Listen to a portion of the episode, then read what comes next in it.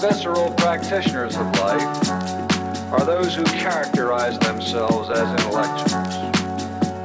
Truth is to them revealed rather than logically proved. And the principal infatuations of today revolve around the social sciences, those subjects which can accommodate any opinion, and about which the most reckless conjecture cannot be discredited. Sometimes it appears that we're reaching a period when our senses and our minds will no longer respond to moderate stimulation. Subtlety is lost.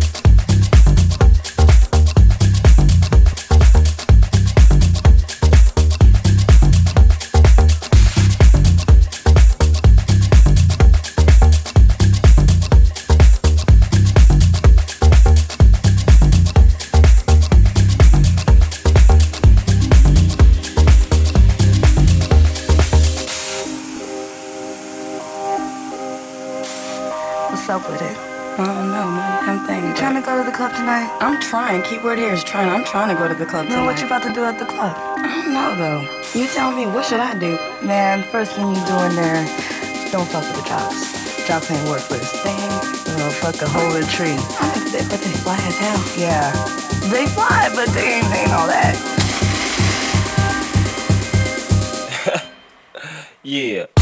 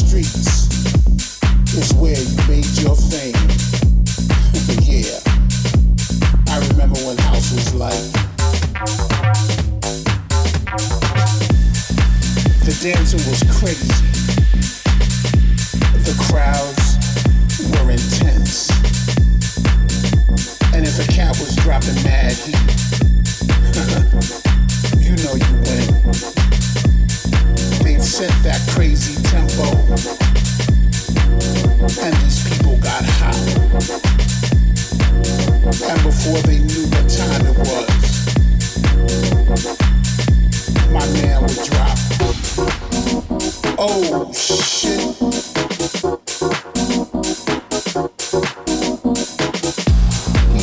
that joint to make cats tremble and take this shit to a whole nother level. yeah, I remember when house was like.